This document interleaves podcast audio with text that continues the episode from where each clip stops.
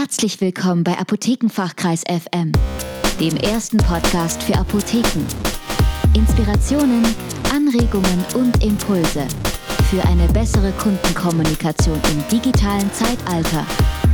Von und mit Michael Pieper und Norman Glaser. Mehrsprachigkeit in der Apotheke. Praktische Tipps und Tools für deine Umsetzung. In unserem Blogbeitrag zum Thema Mehrsprachigkeit in Apotheken haben wir erklärt, warum es so wichtig ist, auch darauf vorbereitet zu sein, dass nicht jeder Kunde deutschsprachig ist.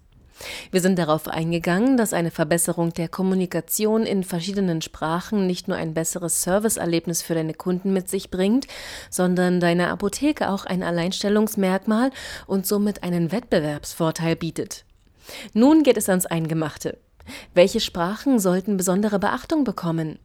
Wie kannst du deinen Kunden eine Übersetzungsmöglichkeit vor Ort bieten? Welche Tools eignen sich für die Online-Präsenz, welche für die Vorortapotheke? All dies erfährst du in diesem Artikel. Welche Sprachen solltest du beherrschen? Natürlich kann niemand erwarten, dass du alle Sprachen dieser Welt fließend beherrschst. Oftmals zeichnet sich jedoch eine bestimmte Zielgruppe in deinem Standort ab. Vielleicht lockt dein homöopathischer Ansatz eine bestimmte Demografie an oder deine Nachbarschaft wird von einer Bevölkerungsgruppe mehr dominiert als von einer anderen.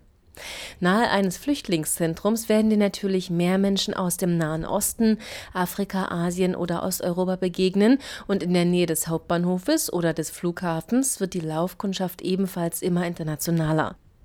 Du kennst deine Zielgruppen und deine Kundschaft am besten. Überlege einmal selbst, ob es wirklich Sinn macht, eine Sprache zu erlernen. Oftmals freuen sich Menschen schon, wenn sie mit einem Hallo in ihrer Muttersprache begrüßt werden. Nebenbei ist es für dich natürlich vor allem wichtig, häufige Krankheiten in verschiedenen Sprachen erkennen zu können. Bestimmte Phrasen, Krankheiten und Symptome in verschiedenen Sprachen. Es wird häufiger nach Aspirin oder Verhütungsmitteln gefragt als nach komplexen verschreibungspflichtigen Medikamenten. Kopfschmerzen, Erkältung, Blasenschwäche oder Pollenallergie sind Leiden, die in Deutschland häufiger auftreten als Ebola oder Multiple Sklerose. Suche dir also bewusst Krankheitsbilder, Symptome und Medikamente heraus, die in der Vergangenheit häufig verlangt oder beschrieben wurden, und fertige dir deine ganz eigene Übersetzung in den häufigsten Sprachen an. Zum Beispiel könntest du dir eine Liste machen und diese in deine Apotheke aushängen.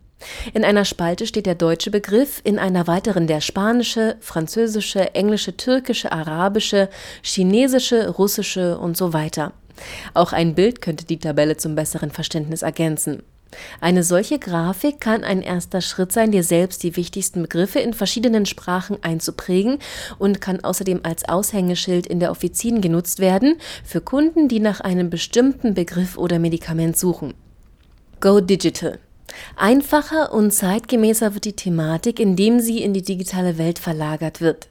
Wie wäre es beispielsweise mit einem Tablet am Counter, das mit einer Übersetzungs-App ausgestattet ist, statt ein Bücherregal mit Wörterbüchern in acht verschiedenen Sprachen aufzubauen? Helfer wie Google Translate können inzwischen nicht nur Wörter oder Sätze übersetzen, es können sogar Texte von Fotos erkannt und übersetzt werden. So müssen Kunden nur ein Foto von einem Rezept oder einem ärztlichen Bericht mitbringen und können diesen vor Ort direkt übersetzen lassen, ohne jedes Wort einzeln abtippen zu müssen. Übersetzungs-Apps sind außerdem im App Store und im Google Play Store zu finden und oft kostenlos. Das Übersetzungstool vom Apothekenfachkreis. Willst du bewährtem treu bleiben, bietet dir der Apothekenfachkreis auch ein hauseigenes Tool für Übersetzung. Dieses kannst du über die dir bekannte Service- und Beratungs-App bzw. über das Service-Terminal nutzen. Die Übersetzungsfunktion beinhaltet 22 Sprachen. Außerdem kann über diese Funktion die gesamte Unterhaltung zurückverfolgt werden, indem man scrollt. Missverständnisse sind damit passé. Auch einen häufig verwendet Button gibt es hier, sodass nicht alles manuell getippt werden muss.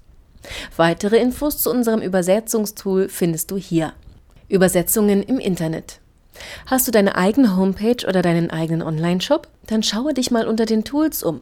Bei den meisten größeren Website-Diensten wie Blogger oder WordPress wird ein Übersetzungstool angeboten, das mit wenigen Klicks in die eigene Website integriert werden kann. Ist dies nicht der Fall, gibt es hier eine detaillierte Anleitung von Google, wie ein Übersetzungstool auf die eigene Homepage gebracht werden kann. In jedem Fall sollte ein solches Tool auf keiner Homepage fehlen.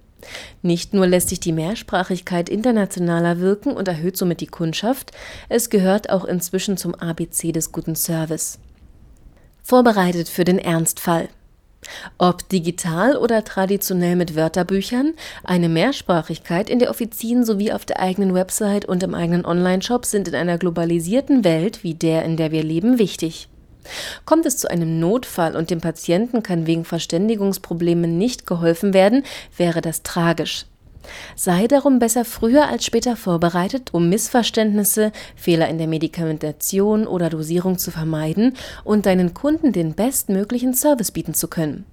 Somit hast du deinen Kunden einen besseren Service geboten und im Bestfall deine Laufkundschaft sowie deine Online-Kundschaft um einige neue Kunden erweitert, da diese bei dir keine Angst vor Sprachbarrieren oder peinlichen Pantomime-Momenten haben müssen.